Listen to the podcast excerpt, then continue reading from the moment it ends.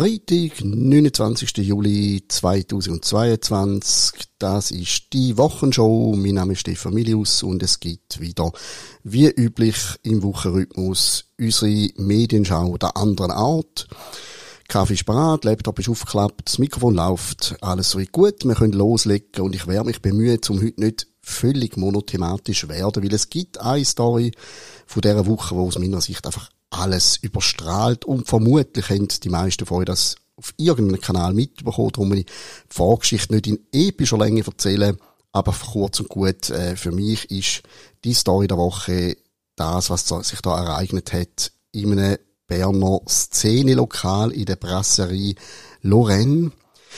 Es offensichtlich ähm, gesinnungsgefestigtes, haltungsgefestigtes Lokal, wo man vermutlich auch als Veganer auf seine Kosten kommt. Also nichts dagegen, finde ich gut, wenn man breit gefächerte Menükarte hat. Aber es geht darum, dass in dem Lokal eben hin und wieder auch Live-Musik geboten wird. Und vor ein paar Tagen ist dort ein Musiker mit dem sehr äh, lustigen Namen, Künstlernamen Lauwarm auftreten, zusammen mit seiner Band.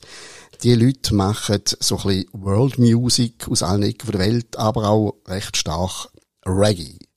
Und ich glaube, es sind zwei Mitmusiker von dem Lauwarm, wo äh, auch das mit ihrer Frisur manifestieren. Sie tragen Rastas. Und die Band hat müssen den Auftritt abbrechen, beziehungsweise nach der Pause haben sie nicht mehr antreten, weil einige Leute aus dem Publikum zu den Veranstaltern gegangen sind und sich beklagt haben, sie fühlen sich unwohl beim Anblick und beim Zulassen. Und zwar nicht, weil die Musik so furchtbar schlecht gewesen wäre, sondern weil sich die Band der kulturellen Aneignung schuldig gemacht hat. Kulturelle Aneignung ist ein Begriff, wo wahrscheinlich ein paar Leute aus das erste Mal begegnet sind, ist aber in den letzten ein, zwei Jahren immer wieder Thema gewesen.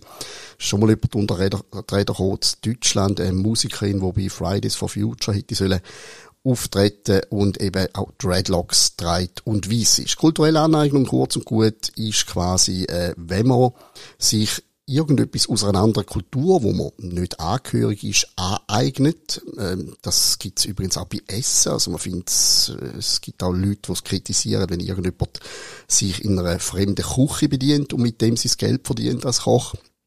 Äh, das ist etwas, wo immer wieder Kritik steht, sehr ein unscharfer Begriff. Aber unterm Strich heisst das, dass die Leute in dem Publikum, wie viel das sind, das weiß man nicht, gefunden haben, ein weißer Mensch, wo nicht irgendwie Jamaikaner ist oder in der Karibik irgendwo sonst aufgewachsen ist und quasi Teil von der Kultur ist, der darf nicht die Frisur haben und der darf nicht die Musik machen. Ja, was soll man da sagen? Also es wird sehr viel gesagt, in den sozialen Medien kommt das betreffende Lokale Moment ganz tüchtig unter die Räder es ist ja äh, eigentlich wirklich ein Wahnsinn. Also die gleichen Leute, wo das kritisieren, wo sich über kulturelle Aneignung aufregen, sind ja die Leute, die immer von einer Weltgemeinschaft reden, von Weltenbürgern, wo sehr oft am liebsten keine Nationen hätten, wo offene Grenzen möchten. Unsere Welt ist eine Vermischung aus verschiedensten Kulturen und Einflüssen. Die ganze Gesellschaft ist ein Brei. Also ich meine, was würde das jetzt bedeuten, wenn ich als Schweizer ich sehe zwar ein bisschen aus wie ein Italiener, aber ich bin keiner. Wenn ich eine Pizzeria eröffne, ist das auch schon kulturelle Aneignung. Und dann würde es wieder heißen, nein, das ist unproblematisch, weil die Italiener sind ja keine belagerte Minderheit. Kann man auch wieder darüber diskutieren. Messe der Weltbevölkerung sind die Italiener sicher eine Minderheit. Wo fängt es an, wo hört es auf? Ähm, kulturelle Aneignung, ein neuer Kampfbegriff, wo jetzt eben zu dem Aufruhr geführt hat. Und das ist natürlich in den Medien abgebildet worden die Reaktion vom Lokal, äh, wo sich entschuldigt hat, wo jetzt so ein Diskussionsforum wird starten, um über die Thematik diskutieren und Menschen zu sensibilisieren. Die haben also wirklich, die sind auf Knie gefallen und ich gefunden, oh mein Gott, wie haben wir noch können? Musiker sehr enttäuscht, haben gar nicht begriffen, wie ihnen geschieht. Der Lauwarm hat auch verkündet, dass er noch nie von dem gehört hat, von der kulturellen Aneignung ein Heckler, wenn ich es richtig gelesen habe, sogar ein äh, Vater mit anderer Hautfarbe, hm, hat also noch irgendwie Verbindungen. Aber was ist das für eine Welt, wo du musst als Musiker erklären, wieso du gern Musik aus einer anderen Kultur hast? Abgesehen davon, dass äh, ja jede Musik richtig beeinflusst ist aus ganz, ganz viel Richtungen und Regionen. Da steckt eigentlich immer die ganze Welt irgendwo deine Punkte Einflüsse. Und was Rastas, Dreadlocks und so weiter angeht, ich habe mich belehren lassen inzwischen. So die alten Kelten haben bereits die Frisur gehabt. Vermutlich sogar die ersten Menschen, weil es schlicht und einfach eine Möglichkeit gefehlt hat zum Haarwäschen. Dann verfilzt es halt irgendwann. Also, das ist ja nicht eine jamaikanische Erfindung. Und jetzt gibt es Leute, die, die dieser Sache auf die Spur gehen. Und wenn man das konsequent macht, will man dann irgendwo feststellen, es darf eigentlich niemand mehr Reggae machen oder Rastas tragen, weil das irgendwie von irgendwo herkommt, wo sowieso schon Kultur ausgestorben ist. Es ist ein Wahnsinn. Und jetzt aber die Medien. Die Medien gehen natürlich los und spielen die Geschichte weiter. Das äh, verstehe ich. Das liegt in der Natur von der Sache, weil das sehr viele Emotionen ausgelöst hat. Haben übrigens auch schon deutsche Medien darüber berichtet. 20 Minuten hat sich zum Kontroversen, ein bisschen schüren, Mühe gemacht und Leute gesucht, wo das gut finden, dass das Konzert abgebrochen werden. Die Leute, die das gefordert haben, das eben bewussten Arbeit, die sind selber nicht in Erscheinung getreten, die haben sich auch nicht bei der Band gemeldet, sie sind über den Veranstalter gegangen, die hört man also nicht, aber man findet immer irgendwelche Politiker, wo ähm, einem das sagen, was man hören. 20 Minuten zwei Berner Politikerinnen befragt, wo der Entscheid verteidigt. Und dann kann man nachlesen, wie die das äh, begründet äh, da heißt, wenn Weiße sich kultureller Elemente kolonialer Herkunft bedienten, wie etwa Reggae-Musik, könne das bei People of Color ein ungutes Gefühl auslösen und emotionale Reaktionen triggern. Ich bezweifle stark, dass es irgendwie äh, Rudel, äh, Truppe, eine ganze Gruppe von Jamaikaner war, die an diesem Abend äh, die Kritik geäussert hat. Es sind ganz sicher Stellvertreter gewesen, also durchaus weisse Berner, wo irgendwie einfach das verinnerlicht haben, dass sie angeblich jetzt müssen eine Minderheit verteidigen, stellvertretend. Ob die das will oder nicht, ist die andere Frage, aber es gibt ihnen wahrscheinlich ein gutes Gefühl, wenn sie sich können da ins Zeug legen Und dann ist die Rede auch von der strukturellen Unterdrückung von People of Color durch weiße Menschen. Und es kommt auch Kritik, ja, die Weißen verdienen sogar noch Geld mit der fremden Kultur. Also sind wir wieder bei der Pizzeria, wo nicht vom Italiener betrieben wird, geht irgendwie gar nicht. Konkret bezweifle ich sehr stark, dass die Band in der Brasserie Lorraine irgendwie reich geworden ist. Die haben wahrscheinlich irgendein Handgeld bekommen, ein Sackgeld, ich weiß es nicht, aber ich kann mir nicht vorstellen, dass die vierköpfige Band ist es, glaube ich, dass die jetzt aufhören zu arbeiten nach dem Auftritt. Ähm, und natürlich heißt es wieder auch in dem Artikel von den Kritikerinnen, beziehungsweise der Befürworterinnen vom Konzertabbruch. Natürlich gibt es kein Verbot, sich die Kultur von anderen anzueignen, doch Weiße müssen sich ihrer Privilegien bewusst sein, die Geschichte kennen und die Umstände hinterfragen. Es ist im Fall nicht so kompliziert und man muss gar nicht wahnsinnig viel hinterfragen. Ich glaube, der Lauwarm und seine Buben da, die haben einfach wahnsinnig gern Reggae. Und die machen gern Musik. Und darum machen sie dann unter anderem auch Reggae und äh, sie tun damit auch der Musikrichtung und indirekt damit auch der Kultur, die die hervorgebracht hat, auch ihre bezeugen. Das ist eine Verbeugung vor dieser Kultur und vor dieser Musik, wenn sie sie weitertragen. Ich bin ziemlich überzeugt, dass die Jamaikaner begeistert sind, dass Klänge aus ihrer Heimat jetzt rund um die Welt gut ankommen. Äh, es wird dann auch noch zum Beispiel auf Watson thematisiert. Die bringen einen Haufen Beispiele nein, Entschuldigung, das ist nicht Watson, jetzt bin ich gerade das Tagblatt oder CH Media, in einem guten Kommentar, wo die eine Art kulturelle Apartheid äh, kritisiert wird. Da bringen sie einen Haufen Beispiele von Leuten, die weltbekannt sind und sich auch bedient haben an ähm, Stilrichtungen, die mehr oder weniger wahrscheinlich eben in anderen Kulturen ihren Ursprung haben. Kulturelle Apartheid finde ich übrigens einen schönen Begriff in dem Zusammenhang. Das ist ja gerade der Widersinn. Man will Rassismus bekämpfen, man will Diskriminierung bekämpfen, indem man einer, bestimmten Rasse, nämlich Kaukasier, weiße Leute, will untersagen, eine bestimmte Musik zu spielen oder eine bestimmte Frisur zu tragen. Man tut Leute aufgrund von ihrer Äußerlichkeit diskriminieren. Das ist ja Diskriminierung in Reinkultur. Und der Widerspruch scheint man irgendwie bei den Leuten, die der kulturellen Aneignung nacheifern, scheint man gar nicht zu merken. Das Tagblatt bringt da zum Beispiel Eric Clapton, wo I Shot the Sheriff von Bob Marley äh, gespielt hat und, und weitaus erfolgreicher war mit der Version denn als äh, das Original von Bob Marley. Ja, er hat mit dem Geld verdient. Er hat einen Cover-Song gemacht, das ist nicht ganz unüblich in der Musikwelt. Und damit hat er sich jetzt offensichtlich, wenn man das wirklich weiterdenkt, der kulturellen Aneignung äh, bedient. Er hat wahrscheinlich den Bob Marley mit seiner Version recht reich gemacht, mit den Rechten, äh, die er da beansprucht hat. Und auch Geld müssen dafür abdrucken. Was zur Hölle soll falsch daran sein, dass jemand Musik aus einer anderen Kultur mag und spielt? Es ist ein Rätsel. Der Elvis hat sehr, sehr schwarze Musik gemacht. Und er ist sehr, sehr weiss gewesen. Meine Güte. Also, wem wird etwas weggenommen? Das heißt übrigens da noch in dem 20-Minuten-Artikel ganz konkret wegen Geld. Ich muss das noch schnell suchen. Kulturklau ist da irgendwie der Begriff. Und da heißt quasi, ja, wenn, wenn ein Musiker quasi Musik aus einem anderen Kulturraum macht, dann tut er ja quasi verhindern, dass das Original, die Kultur selber, das Geld überkommt für die Musik. Jetzt, wenn es den Elvis nicht gegeben hätte, wären dann automatisch sämtliche Urheber von, von seinem Musikstil, wo sehr starke schwarze Einflüssigkeit wären, die dann alle reich geworden, stellvertretend für ihn. Hat er jemand etwas weggenommen? Also der Gedankengang, der ist einfach der nackte Wahnsinn. Gut, ähm, ja, also Entschuldigung, dass ich jetzt da so lang geworden bin, aber es ist äh, eine Entwicklung, die sehr beunruhigend ist. Wenn das wirklich äh, Schule macht, dann darf ja in der Brasserie Lorraine oder überhaupt in allen Schweizer Lokalen eigentlich nur noch Ländler gemacht werden. Aber Achtung, ich bin ziemlich überzeugt, dass die Schweizer Volksmusik auch Einflüsse hat von woanders. Irische Einflüsse zum Beispiel höre ich immer wieder raus, wenn ich so irgendein Zäuerli höre bei mir daheim zu Appenzell. Äh, die Iren haben auch eine schwierige Geschichte, sind definitiv eine Minderheit. Äh, darf jetzt jemand noch äh, Schweizer Volksmusik spielen? Was darf man noch? An, ja, wahrscheinlich Alphorn. Alphorn geht. Alphorn ist jetzt, glaube ich, wirklich fast noch bei uns so wirklich verbreitet. Wahrscheinlich nicht einmal das, ich weiß es nicht, aber ähm, ich habe eigentlich keine Lust, nur noch bis ans Ende meiner Tage in der Schweiz Alphorn-Konzerte zu hören. Ich weiss nicht, wie es euch geht. Und eben die Tragik ist, das Problem fängt an mit den Leuten, die sich unwohl fühlen und sich beklagen. Man kann übrigens aus einem Konzert, wenn man sich unwohl fühlt, auch einfach rauslaufen. Wahrscheinlich jetzt nicht einmal Eintritt gekostet, weil es in einer Beide stattgefunden hat. Wahrscheinlich hätte man einfach müssen konsumieren Man könnte einfach gehen. Wenn man etwas Schlechtes gegessen hat, geht man auch heim. Wenn man sich unwohl fühlt aufgrund von kultureller Aneignung, dann geht man einfach heim und klaut bitte nicht dem restlichen Publikumsvergnügen vom Konzert. Ich weiss nicht, ob es gut war oder nicht, keine Ahnung, aber die äh, Reaktionen in den sozialen Medien zufolge äh, haben sehr viele Leute Freude an dieser Musik.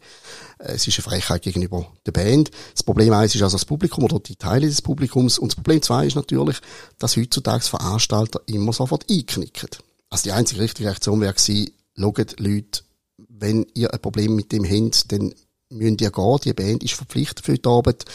Und wenn man dann unbedingt will, hätte man nach dem vollendeten Konzert ja noch können irgendwelche Diskussionsrunden zur Sensibilisierung äh, initiieren, wenn man das denn unbedingt will. Und man hätte ja dann in Zukunft von mir aus keine Reggae-Musiker mehr können einladen. Aber stellt euch mal vor, wenn die Brasserie Lorraine in Zukunft äh, Konzert veranstaltet, bestellen dann die vorher Fotos von allen beteiligten Musikern zum Feststellen, dass sicher niemand die falsche Frisur hat.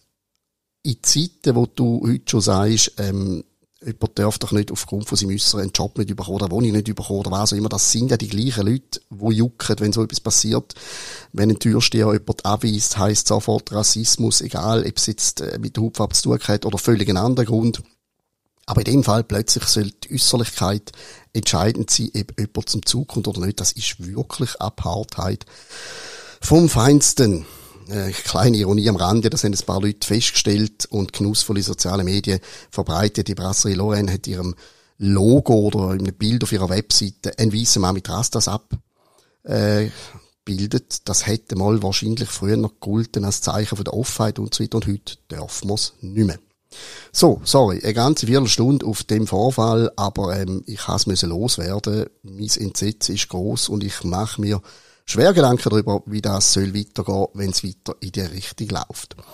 Wenn man dann irgendwie wird von diesen schweren Themen oben herbekommen, dann muss man einfach immer auf Watson gehen. Watson hat heute sehr, äh, nein, gestern ist es gewesen, Entschuldigung, sehr prominent platziert, ein Artikel zu Wespen, weil es ja so viele Wespen hat. Ich habe es übrigens bis jetzt nicht festgestellt auf der Terrasse. Ich weiß nicht, die scheinen mich nicht zu mögen. Ich, ich finde es jetzt nicht so ein wahnsinniges Wespenjahr, aber scheinbar empfindet das andere Leute anders. Und wenn viel Wespen fliegen, muss Watson das irgendwie verquanten.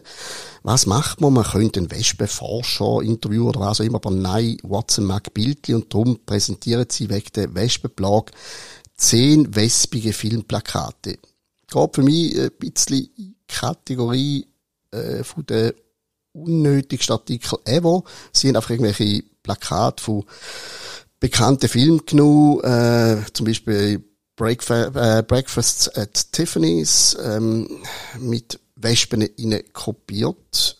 Und ähm, ja und ja es hat noch weitere Beispiele äh, aus Pretty Woman wird Wespe Woman mit einer weiblichen mit einem weiblichen Wespe ich bin ein bisschen verstört aber ja wenn jemand wirklich findet er will nicht aus wie es heiß ist und er will Wespenfilmplakate anschauen bitte sehr. Watson ist das Medium eurer Wahl. Vespica Park statt Jurassic Park. Jawohl, sehr sinnig. Und natürlich das Schweigen der Wespen.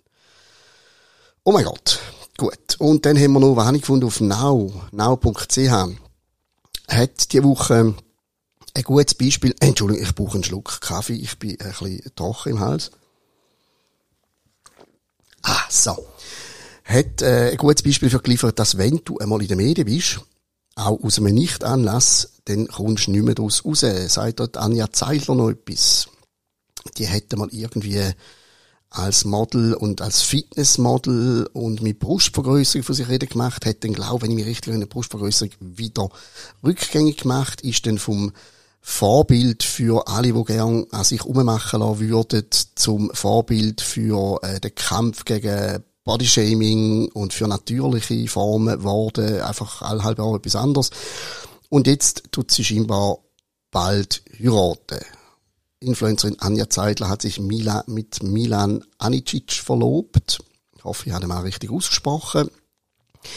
Äh, ja, ähm, ich, ich habe es nicht müssen wissen, aber ich muss ja einfach für die Sendung die Medien absurfen und ähm, das ist mir dann gerade ins Auge gestochen. Die Frau ich weiß nicht genau, worin jetzt die Lebensleistung besteht, aber sie wird ohne Zweifel wahrscheinlich noch die nächsten Jahre und Jahrzehnte immer mal wieder aufpoppen. Natürlich kann man sagen, man muss es ja auch nicht lesen. Das ist richtig. Das sage ich auch immer, wenn jemand sich an einem Artikel von mir stört. Ähm, aber irgendwie bringt man sie einfach nicht weg. Äh, die Medien kumpen auf alles, was die Dame macht oder verkündet. Ich finde sie übrigens gar nicht unsympathisch, ja kein Problem mit ihr. Aber äh, ich frage mich dann einmal, ob es allenfalls Relevanteres gibt, ich weiß es nicht. So, ein bisschen länger als üblich sind wir heute gewesen. Das schadet aber auch nicht. Es ist Ferienzeit, ihr habt vielleicht Zeit zum Hören. Also rekapitulieren wir. Wir haben äh, die Wespenplage, wir haben Anja Zeidler, die sich verlobt haben und ja, sie hat auf Instagram verkündet, ich habe Ja gesagt. Also, die Welt weiss es jetzt. Plus, wir haben die kulturelle Aneignung als relativ junger Kampfbegriff von der Linken mit der leichten Ironie, dass sich das ein bisschen ihrem eigenen Kuchen abspielt. Also ich gehe jetzt mal davon aus, dass zum Beispiel die Reggae-Rasta-Musiker, dass die jetzt nicht unbedingt wahnsinnig rechtsbürgerliche Ausleger sind. Und auch in Deutschland ist es ja so gewesen, dass die Musikerin, ich glaube, die hat Ronja Maltzahn geheissen, wenn ich mich richtig erinnere, dass die ja äh, Fridays for Future auftreten ich nehme mal an, sogar gratis. Also sie wollen mit ihrem Auftritt den Klimawandel bekämpfen. Die ist also voll in dem Lager rein, linksgrün äh, verankert und kommt jetzt von den gleichen Kreisen unter die Räder, weil sie die falsche Frisur hat. Man hat ihr übrigens damals noch angeboten, kleine Notiz am Rande, sie dürfe auftreten, wenn sie sich ihre Dreadlocks abrasiere. Also, ähm, ja, nein, ich, ich muss glaube gar nicht mehr dazu sagen es ist der ganz alltägliche Wahnsinn, wo ich da rapportiere. Und sonst ist es eigentlich ruhig im Medienwald. Wir haben schon lange nicht mehr gehört vom Hobbyflüger Anne Berse. Es ist auch sehr ruhig geworden um Doris Leuthardt und den Fall von der häuslichen Gewalt. Da haben sich die meisten Medien ein bisschen äh, davon verabschiedet. Vielleicht noch ein Hinweis, wobei der ist jetzt ein bisschen egoistisch, ich gebe es zu, aber ein Artikel in der Weltwoche, von dieser Woche lege ich euch noch ans Herz, weil ich ihn geschrieben habe, Hüstel. Es geht um den Martin Hasler. Der Martin Hasler hat fast 40 Jahre lang für die SAG geschafft als Video-Operator, Bildkontrolle etc., also im technischen Bereich. Und der Mann hat dann im Herbst 2021 seine Stelle gekündigt. Ist frühzeitig eigentlich in Pension gegangen mit 62, glaube. Weil er es nicht mehr ausgehalten hat, weil er gefunden hat, äh, Corona-Situation wird bei den SRG Medien, also Radio, Fernsehen, SRF, völlig einseitig dargestellt. Er hat zwei Jahre lang immer wieder intern Fragen gestellt, er hat aufmerksam gemacht auf Widersprüche, er hat probiert, äh, andere Meinungen einflüssen zu lassen und er ist immer abblitzt. Und ganz interessant ist, dass er das alles jetzt eben in einem Buch verarbeitet hat. Das Buch kann man kaufen. Es heißt im Hexenkessel der Bundeshausmedien Tagebuch eines Insiders kann man unter martin-hasler.ch bestellen. Ist äh, zwischenzeitlich bereits ausverkauft gewesen. Jetzt ist die zweite Auflage angekommen. Der Martin Hasler hat Tagebuch geführt in den zwei Jahren und das ist eigentlich, sind Tagebuchaufzeichnungen sind jetzt das Buch und es ist wirklich verbannt, was er mir auch erzählt hat über das Buch raus.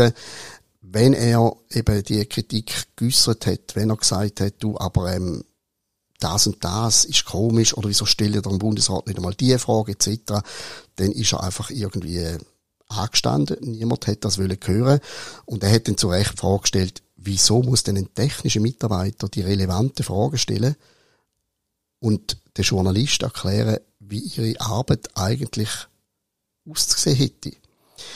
Er hat auch noch irgendwo ein, äh, ich suche es gerade noch kurz, er hätte mal einen Vorgesetzten konfrontiert, äh, wie soll man kritischer sagen, und der hat dann sinngemäß gesagt, ja, weißt, wir sind halt gleich ein Staatsmedium, wir sind abhängig vom Staat, wir könnten nicht zu kritisch hinterfragen. Und das, wenn man sich richtig erinnert, dass die SRG ja immer ganz, ganz krass ablehnt, als Staatsmedium bezeichnet zu werden, das scheint mir doch eine sehr relevante Aussage. Ah, da haben wir das Erweis, also der Vorgesetzte Weis auf eine gewisse Machtstruktur durch die Abhängigkeit der SAG gegenüber dem Bund hin. Trotz der viel gelobten Pressefreiheit könnten wir halt doch höchstens einige kritische und ketzerische Fragen stellen. Wir seien eben nicht eigenständig, sondern in der Abhängigkeit des Bundes. Ich habe Martin Haser kennengelernt, das ist ganz ein authentischer, wahrhaftiger, aufrechter Mann, der hat das ganz sicher nicht erfunden. Wenn das intern wirklich bei der SAG gesagt wird, halte ich es persönlich für einen handfesten Skandal. Ich habe gestern gerade die Giraffe-Rechnung bekommen eine wunderschöne Ironie des Schicksals, dass die gerade gestern ausgeflattert ist, wo der Artikel in der Weltwoche erschienen ist. Ähm, ja, sie liegt jetzt bei mir daheim rum und was ich damit mache, das könnt ihr euch selber denken. In dem Sinn, herzlichen Dank für die Aufmerksamkeit. Die nächste Woche schon gibt's äh, logisch in der Woche am nächsten Freitag. Ich danke für die Aufmerksamkeit und wünsche ganz ein schönes Wochenende.